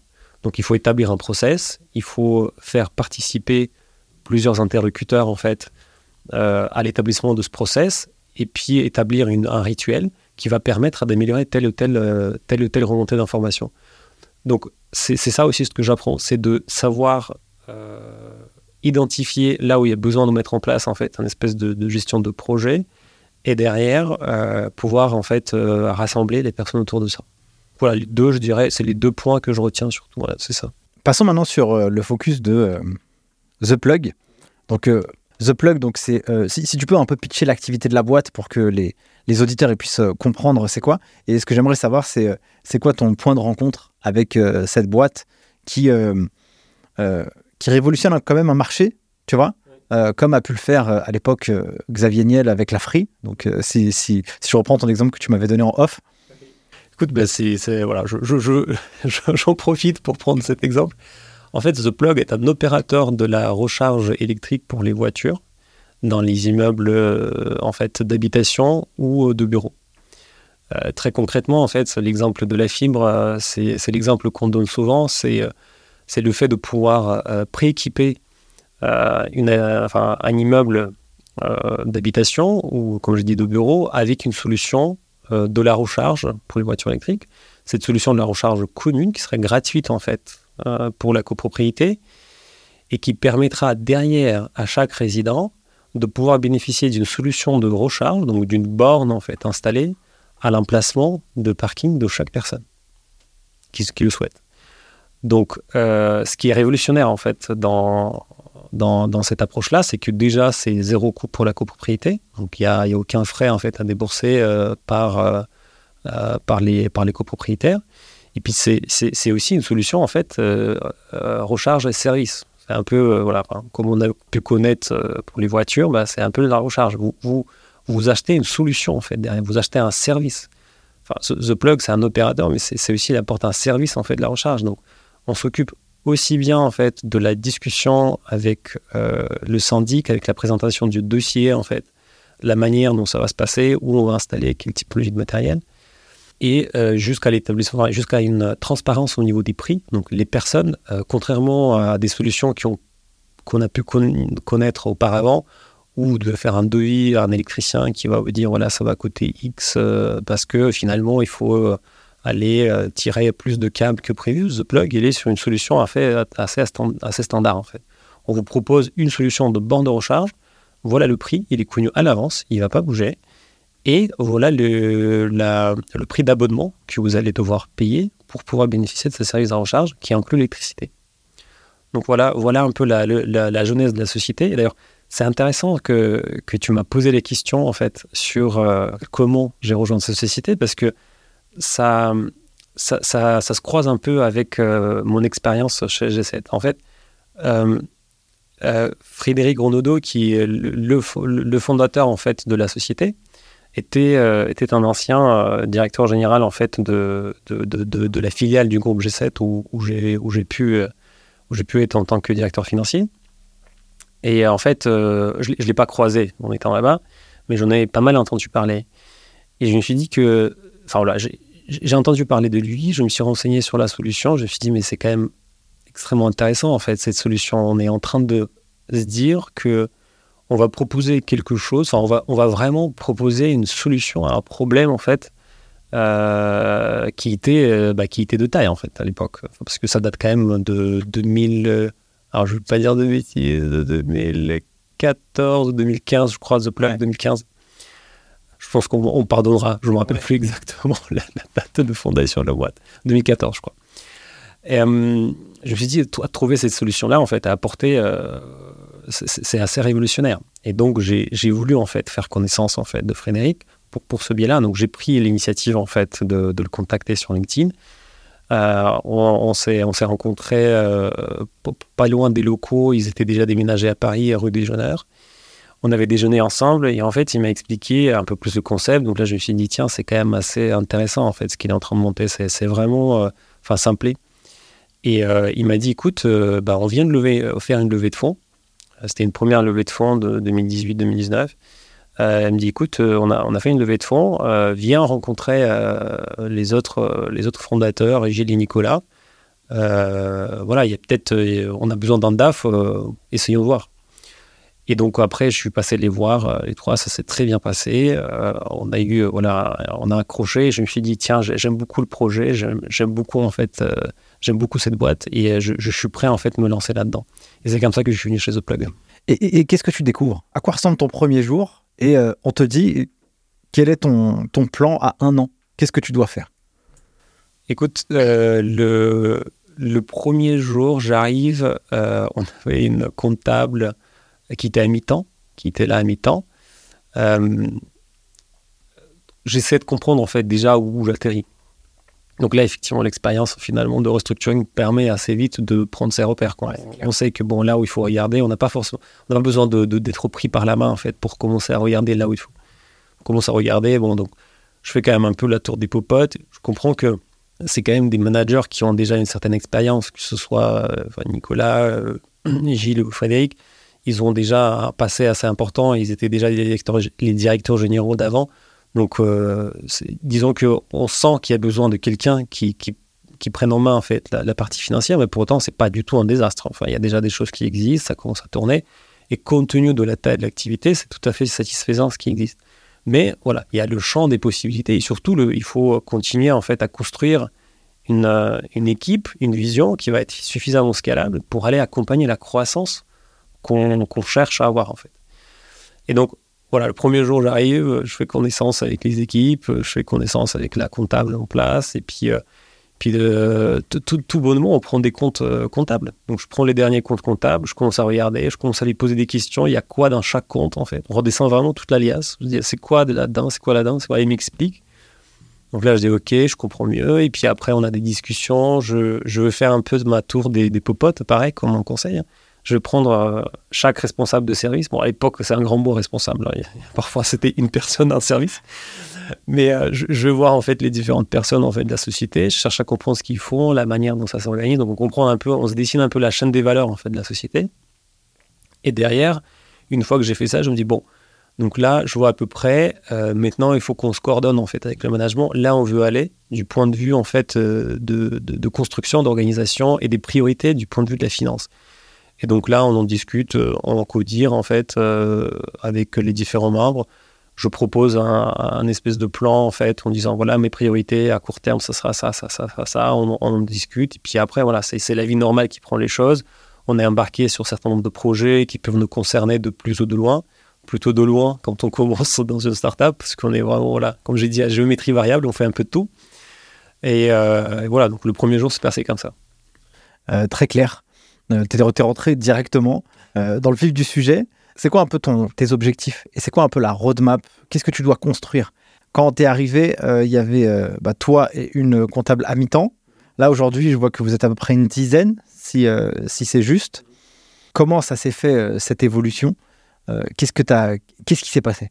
Bon, moi, la comptabilité était déjà internalisée. Ça veut dire qu'on tournait la comptabilité nous-mêmes, ce qui n'est pas du tout le cas euh, souvent dans les sociétés euh, de start-up. En fait, c'est souvent l'expert comptable qui tient la compta. Nous, on avait déjà internalisé la compta. Donc, je me suis dit que bon, c'est pas mauvais en soi, parce qu'on peut déjà commencer à avoir une emprise sur les chiffres assez importante. Et surtout, euh, on avait un enjeu qui était important, à savoir le, le financement d'actifs, parce que comme The Plug, c'est un opérateur de la recharge, donc il faut opérer les actifs et donc il faut les installer. Or, installer les actifs, ça veut dire il faut les financer, parce que ça, ça- ça consomme énormément de cash en fait. Et pour pouvoir financer ces actifs, il faut une traçabilité super importante du point de vue de, de la comptabilité analytique de ces actifs-là. Donc, un travail assez fort en fait sur la, sur la, sur la manière dont on va tracer ces actifs, la manière dont on va les répertorier, la manière dont on va les codifier.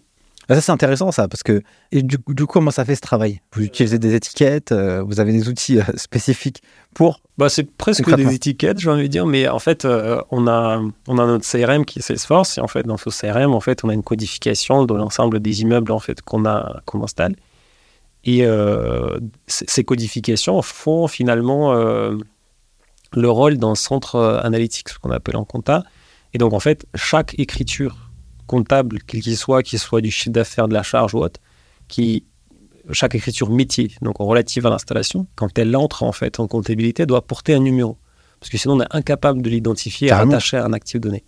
Donc, première chose déjà, c'est euh, voilà, instaurer une rigueur avec les partenaires électriciens qui installent en fait ces infrastructures et les ingénieurs projets qui gèrent en fait euh, ce projet de A à Z, de façon à ce que ce numéro soit retranscrit sur une facture.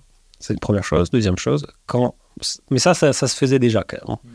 Deuxième chose, une fois que ça arrive en comptabilité, il faut qu'absolument ce numéro figure. Il figure à un endroit donné, parce qu'on parle dans des dizaines, des dizaines, centaines et puis des milliers de factures. Donc là, c'est organisation en fait d'un rythme, d'un rituel et euh, de, classification d'une information au niveau de la comptabilité qui nous permettra demain, à l'époque, hein, de, de, pouvoir financer ces actifs. Dire, voilà, dans cet immeuble-là, j'ai installé tant de milliers d'actifs, donc euh, veuillez bien me les financer. C'est ça, c'est ça le travail. Ok, très clair, parfait. Je te laisse poursuivre sur la question euh, précédente, parce que je t'ai coupé avec cette partie-là des outils. Il fallait vraiment les, les, structurer, les classer, les vérifier. Comme ça, si on a un contrôle, il n'y a pas de problème aussi. Donc c'était quoi après les, chantiers que tu as dû mettre en place? Euh, donc quand je suis arrivé, euh, il y a eu l'effort là-dessus. Puis après, donc, je disais la comptabilité était internalisée. Donc je me suis dit que c'était une bonne chose. Donc euh, beaucoup de, j'ai envie de dire, de, de, réflexion, la manière dont on va gérer et finalement remonter cette information en comptabilité pour qu'il soit exact et, au bon endroit. Euh, les problématiques de facturation, parce que c'est un business finalement qui, qui est à la fois B2C, B2B, mais beaucoup B2C. Il y a beaucoup de clients en fait. On a, une société qui, qui, se développe énormément et la manière dont elle se développe, c'est que cette recharge en fait qui est installée euh, dans un immeuble, euh, elle permet tout de suite derrière de, de, recharger plusieurs véhicules dans un immeuble. Et chaque véhicule dans un immeuble, c'est une facture. Donc il y a un enjeu en fait de facturation qui est très important. Donc là, on prend une casquette un peu d'ici, hein, je ne maîtrise rien. Euh, bien sûr, euh, enfin, plutôt côté métier, hein, sans, côté, euh, sans côté tech. Et donc, on, se plonge complètement en fait dans ce, dans ce projet-là. Donc, dans la mise en place de la facturation qui est un enjeu. Et en fait, il y a la, j'ai envie de dire la centrinité là dans, dans, la facturation. C'est je facture ce que j'ai signé, j'encaisse ce que j'ai facturé, et quand je regarde ma compta, tout doit cadrer.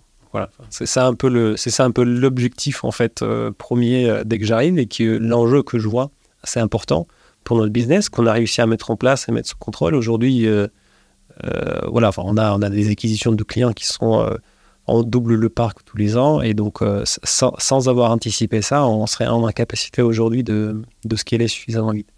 Ça, c'est l'un des sujets super importants qui, qui me prend dès le début en. Comme quoi, il faut être créatif aussi en, finance et en gestion, parce que euh, c'est bien aussi un peu d'imaginer le futur. Euh, quand tu rentres dans une fusée, comme euh, des boîtes comme ça, tu peux pas faire les choses pour demain, quoi. En fait, il faut que tu arrives à structurer la machine, parce que tu sais normalement que ce qui va t'attendre, ça va être beaucoup plus fort. Donc, si tu capes pas et tu construis pas la maison comme il se doit, bah après, ça risque de se casser la figure. C'est clair, c'est clair. C'est, je dirais, le rôle, euh, enfin, contraire, le rôle d'un CFO euh, dans une startup, c'est euh, beaucoup, enfin, les différences d'un rôle du CFO dans une startup par rapport à une entreprise, je dirais un peu plus classique, ça va être surtout ça, c'est la, la capacité et la rapidité d'anticiper finalement les problèmes qui vont venir. Et je vais me cacher, je me suis fait prendre moi-même par, par certaines accélérations sans m'en rendre compte. très clairement, euh, j'étais, euh, enfin voilà, on était dans une organisation en fait de, du SPINE, donc tout ce qui est partie contrôle de gestion, euh, qui est voilà, qui était suffisante à un moment donné, et puis à un moment donné d'une très forte accélération, parce que les processus de recrutement, ça prend du temps, le temps de recruter. je pense que le métier aujourd'hui est assez est assez d'accord, tout le monde est d'accord de dire que trouver des profils qui soient de contrôle de gestion, de comptable, c'est très compliqué. Donc, euh, on s'était pris, euh, voilà, on, était un peu pris de course par, par moment, euh, que finalement, bah, on aurait peut-être dû anticiper avant, mais en même temps, on était pris par le business, c'était dans les guidons. Donc, c'est compliqué. C'est pas toujours évident, en fait, de savoir anticiper de partout tous les problèmes. Et puis, je pense que de toute façon, c'est la vie des choses. On arrive toujours à, un moment donné où il y a certains, certains points qu'on zappe ou qu'on privilégie par rapport à d'autres. Donc, oui, le, le fait d'anticiper est super important. Super important.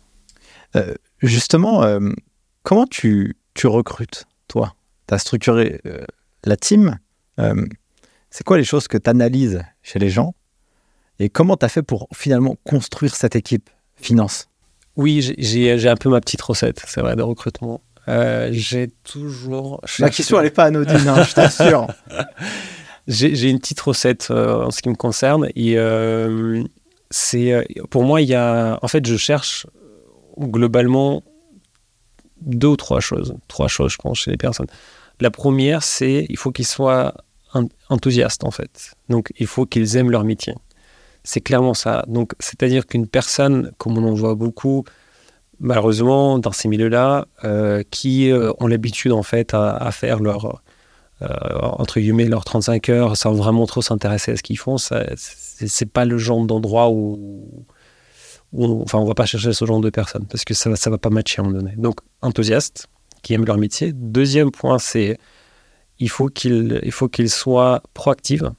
Donc, ce que tu viens d'évoquer, en fait, ça ne concerne pas que le CFO, parce que le CFO est incapable de, de voir, euh, de, de, pouvoir ramasser en fait euh, tous, les, tous les problèmes. Il faut, il faut que ça vienne aussi du terrain. Donc, il faut que les personnes euh, qui sont sous moi puissent me le signaler et dire Maxime, là, on est vraiment à 120%. Là, c'est plus possible. Il faut vraiment faire quelque chose. Il faut qu'on réfléchisse à la manière, en fait, d'anticiper. Donc, de la, de la proactivité, ne pas attendre les problèmes.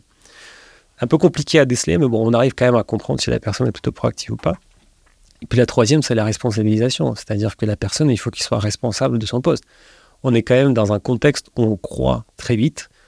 On n'a malheureusement pas toujours le temps de dédier suffisamment en fait d'énergie et de de pédagogie en fait à des personnes. Donc il faut que les personnes soient responsables de leur travail. Il faut qu'ils aient une conscience professionnelle de ce qu'ils font.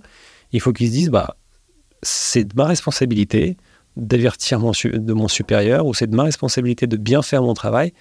Et euh, bah, le jour où je ne le fais pas bien, c'est pas grave, on, on passera outre, mais voilà, je, un sentiment de responsabilité. C'est vraiment les trois critères, je pense, qui sont assez importants pour moi.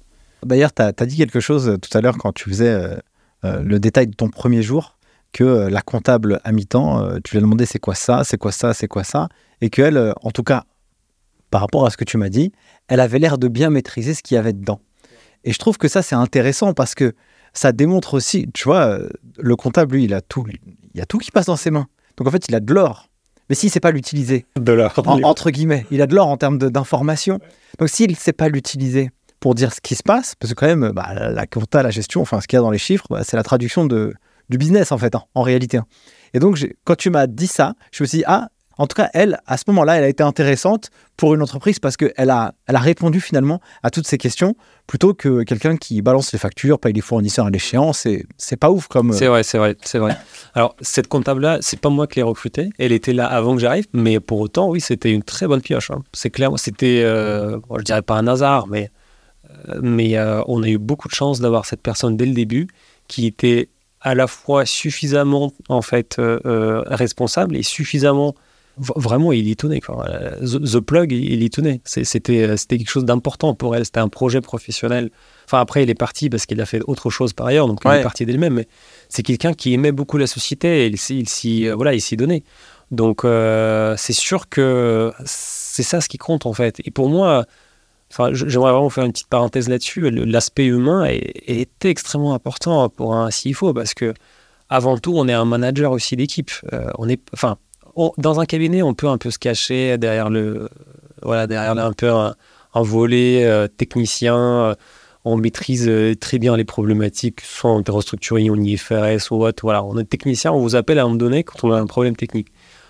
Un CFO, c'est un manager. Avant tout, c'est un manager. C'est quelqu'un qui doit comprendre ses équipes, qui doit les sentir, qui doit pouvoir les, les, manager, mais au bon sens du terme, pouvoir les faire grandir. Donc, oui, c'est, comme je disais, les trois qualités euh, en termes de recrutement et en termes de ressenti. Et, une fois de plus, l'empathie, c'est super important.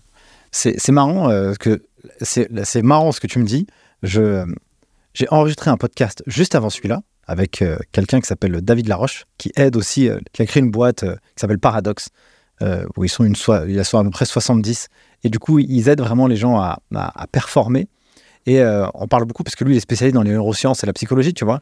Et on parle beaucoup de, management et euh, un peu les, secrets finalement euh, pour être un bon manager ou alors bien comprendre les autres, un peu développer son empathie. Parce que c'est pas tout de dire quelque chose à quelqu'un, mais le tout, c'est de bien lui dire par rapport à son propre schéma à lui. Et, du coup, c'est quoi un peu, toi, ton rôle de manager? Si, tu pourrais cartographier un peu le manager type que tu es, et qu'est-ce que tu attends de tes équipes et comment toi tu veilles à ce que les équipes soient bien? Bon, je pense que c'est aux équipes plutôt de dire si je suis un bon manager ou pas globalement, mais la manière dont moi je vois les choses, c'est euh, ça, ça, ça, englobe plusieurs choses. La première, c'est déjà une certaine exigence. J'ai une certaine rigueur moi-même et je l'impose aux autres. Euh, donc j'impose cette rigueur, que ce soit en termes de, enfin, soit très concret, en termes de livrables. Donc l'information qui est présentée doit être simple, limpide, rapide à comprendre. Pour autant, il y en a qui sont plus à l'aise avec ça, d'autres moins. Donc là, ceux qui sont moins à l'aise, je vais les accompagner. On va essayer de faire en sorte de façon à ce qu'ils progressent. Euh, donc une certaine exigence, mais en même temps, il faut être aussi à la fois compréhensif. Donc ça, va de même. C'est-à-dire qu'on ne peut pas juste imposer un cadre d'exigence en disant voilà, le livrable, ce type, c'est ça. Et si tu n'y arrives pas, tu ne viens pas me voir. Donc c'est de faire progresser les équipes pour moi. C'est super important de les faire progresser, de les pousser en fait. Et en même temps, être à l'écoute parce que je sais qu'on. Voilà, c'est un rythme. Euh, dans une boîte qui double son effectif, on est passé de 25 personnes en, 2000, euh, en 2019 à 200 personnes aujourd'hui. Ben voilà, quand, on, quand on croit à cette rapidité-là, le rythme est, est, assez important, enfin, elle est assez dynamique. Je trouve qu'on reste quand même assez respectueux euh, vis-à-vis des aspects de vie privée, mais voilà, le rythme reste quand même assez important. Et donc, il faut sentir est-ce que la personne, en fait, elle est pas très. Euh, est-ce qu'elle est bien, en fait, elle-même? Donc, parler d'autre chose, pas forcément au travail.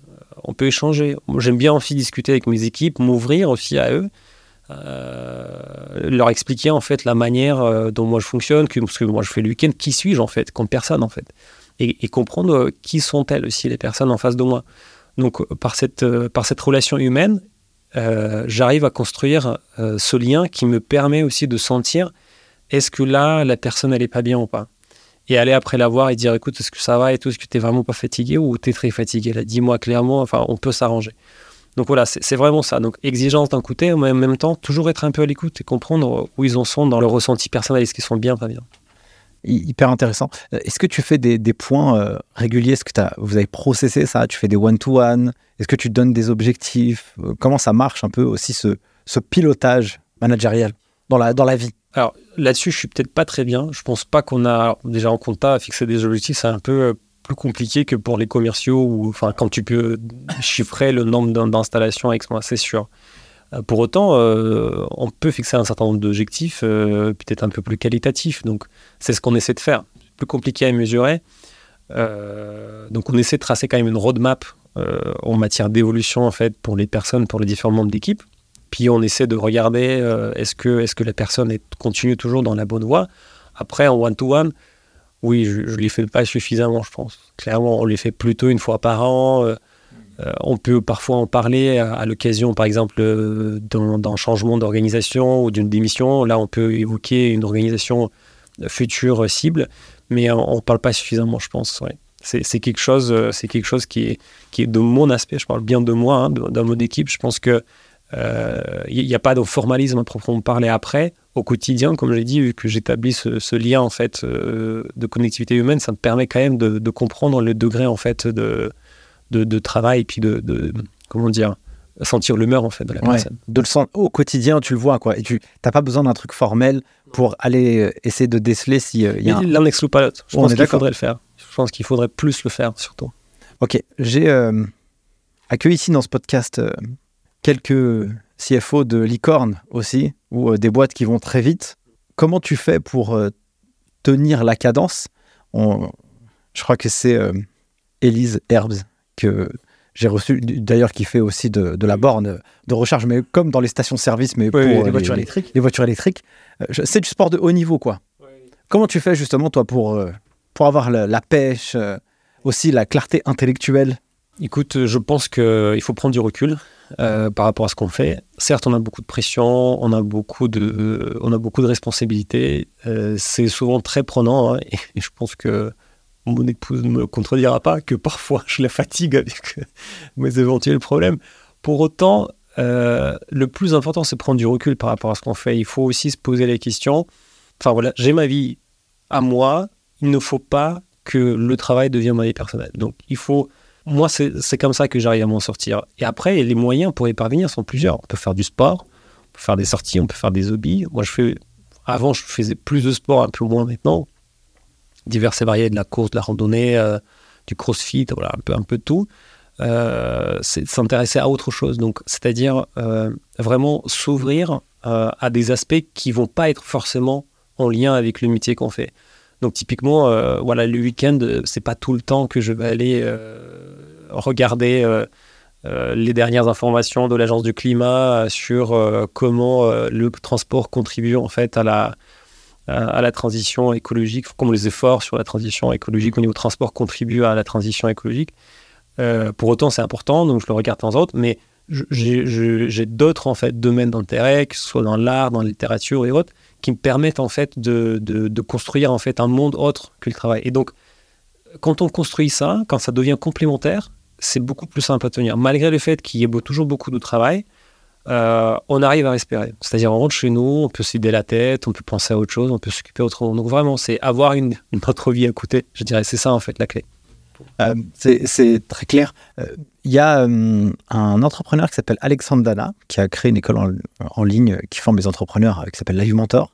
Et justement, il disait, il parlait de l'entrepreneur, mais je pense que c'est valable pour n'importe qui, hein, tu vois. Plusieurs étiquettes. Chaque personne a plusieurs étiquettes. J'ai l'étiquette entrepreneur, puis j'ai l'étiquette ami, j'ai l'étiquette père de famille, mari. et en fait, il faut que chaque étiquette puisse, entre guillemets, un peu s'équilibrer dans le temps. Et donc, toi, tu utilises aussi ces. Il n'y a pas que l'étiquette du taf qui compte, il y a aussi les autres étiquettes parce que de toute manière, ça fait du bien et on va pas, pas travailler comme des, comme des oufs tout le temps. Sinon, après, de toute façon, euh, les gens ils font des burn-out et tout, après ils craquent, tu vois. Donc c'est. C'est sûr, c'est sûr. Il n'y a, a, plus d'intérêt après, sinon, la vie à la vie, quoi. Carrément. Maxime, on arrive bientôt à la fin de, de, cet épisode. Euh, j'aimerais quand même qu'on aborde un peu la levée de fonds. Euh, vous avez levé 240 millions en 2022. 240 millions, c'est pas, c'est pas un peu d'argent, c'est beaucoup pourquoi on lève autant? Euh, Comment on arrive à lever autant? Et quel est aussi, toi, ton degré d'intervention dans ce process-là? Oh, Je vais peut-être commencer par le degré d'intervention pour après parler.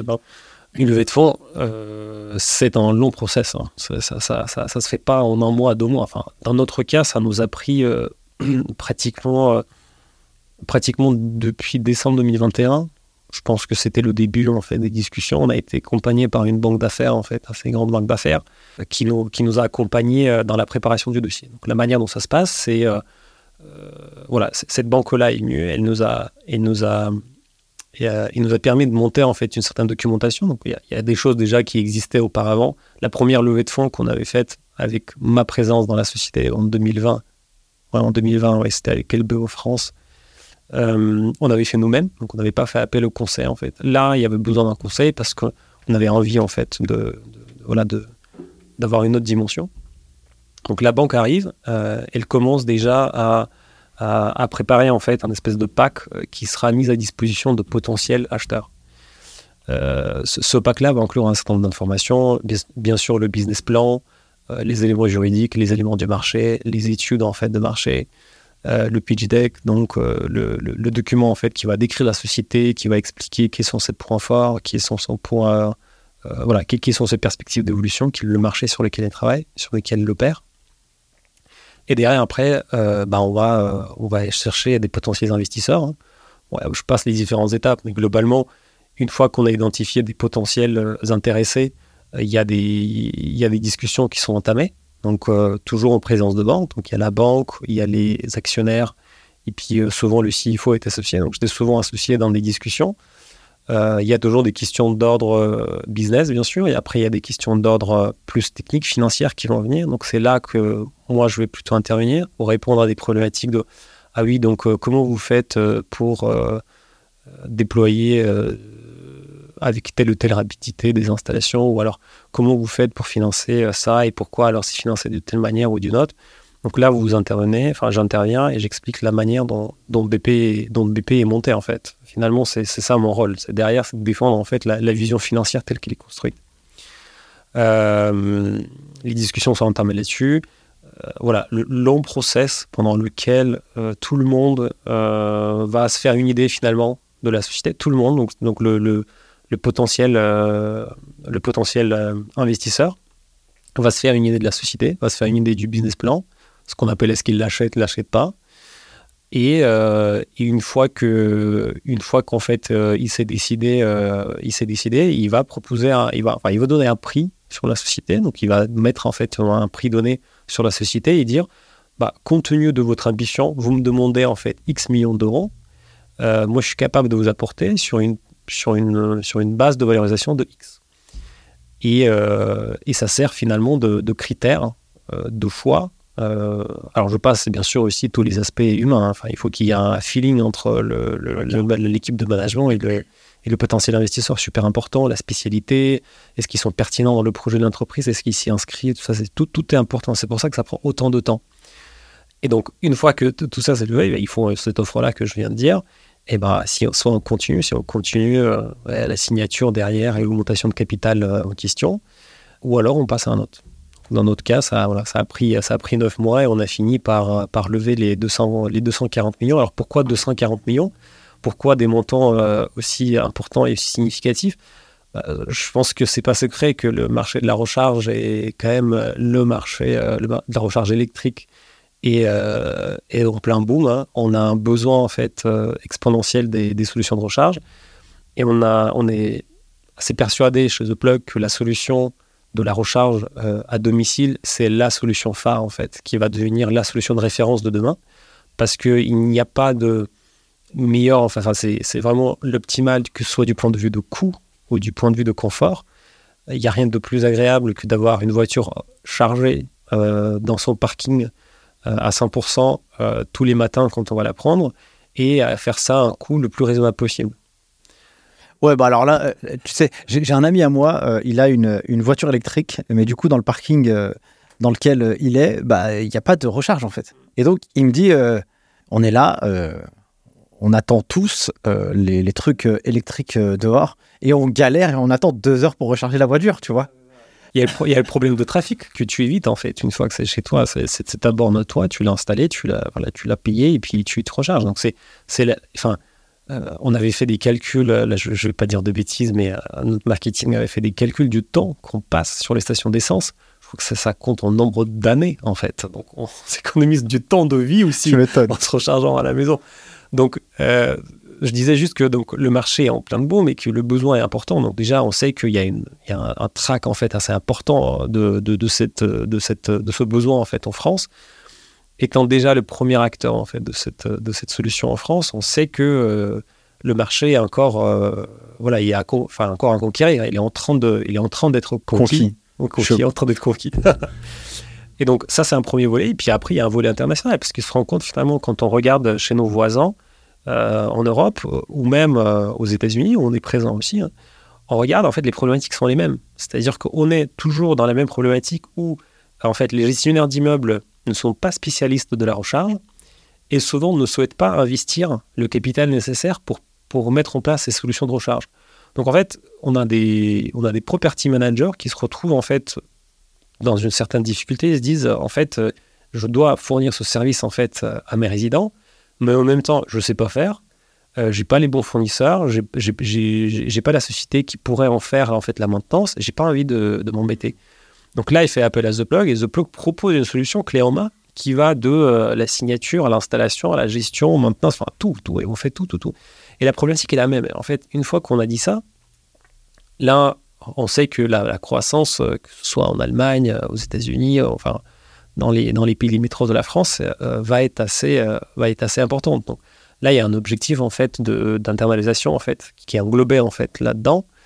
Et euh, voilà, donc c'est c'est ça le, c'est ça le, c'est ça en fait le sous-jacent des 240 millions. C'est euh, le, le, le fort développement en France, euh, le- le- voilà vraiment une, une emprise importante sur le marché, et puis aussi ce développement à l'international. ouais. On arrive à la fin de cet épisode déjà. Euh, je vais te poser peut-être deux dernières questions.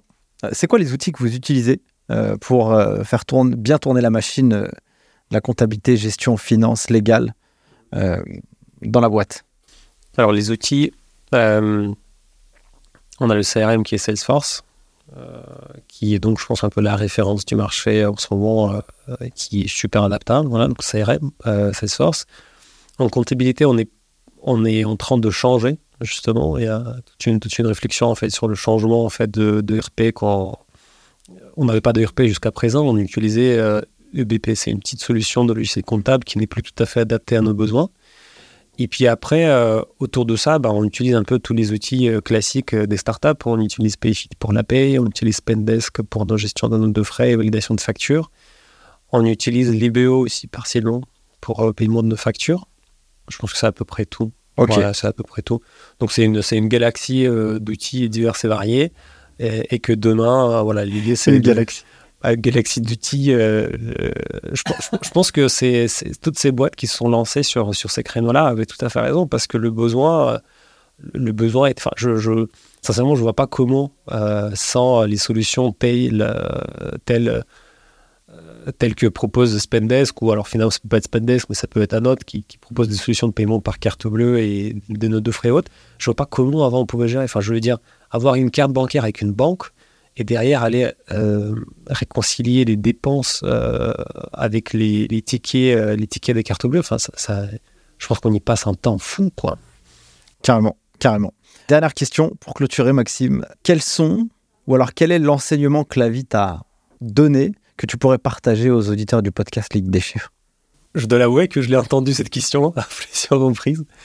Euh, je, je pense euh, c'est quelque chose que j'ai dit euh, déjà en cours de ce podcast, c'est c'est de développer son empathie. Vraiment, c'est quelque chose d'important. Alors, c'est aussi bien dans le monde professionnel que euh, dans le dans le privé en fait. Voilà, l'enseignement que m'a donné ma vie, c'est euh, d'être quelqu'un d'empathique parce que c'est comme ça qu'on attire du monde, qu'on devient en fait euh, compréhensif vis-à-vis des différentes personnes et que les personnes en fait voient en nous quelqu'un de, de bien, d'intéressant. Donc vraiment, continuer à développer son empathie et puis de manière générale, comme on a dit, continuer à se développer, faire autre chose que son, que son job, s'intéresser à plein d'autres choses. On- On est une personne, enfin on est tous des personnes intègres qui euh, ne sont pas que leur travail. Donc voilà, essayer d'avoir une, une diversité euh, d'intérêts. Super. Merci beaucoup, Maxime, pour euh, cet épisode. C'était un vrai plaisir pour moi euh, de l'enregistrer. Euh, aussi qui est disponible sur YouTube et en podcast. Donc, merci pour ta venue. C'était un vrai plaisir. Merci à toi Nicolas, merci beaucoup.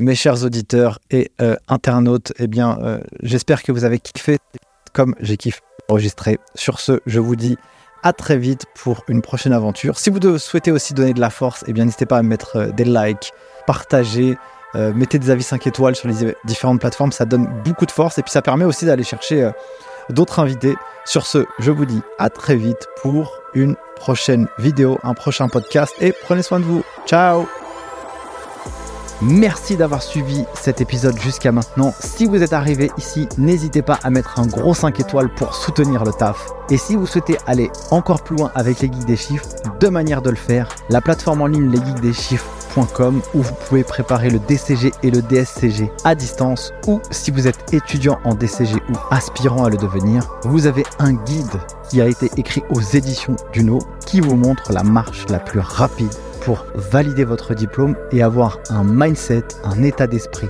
d'apprentissage extrêmement vertueux. Et si vous êtes un cabinet, eh bien n'hésitez pas à l'offrir à vos collaborateurs juniors pour les aider à valider leur diplôme et les encourager dans cette démarche. Sur ce, merci à vous et à la semaine prochaine.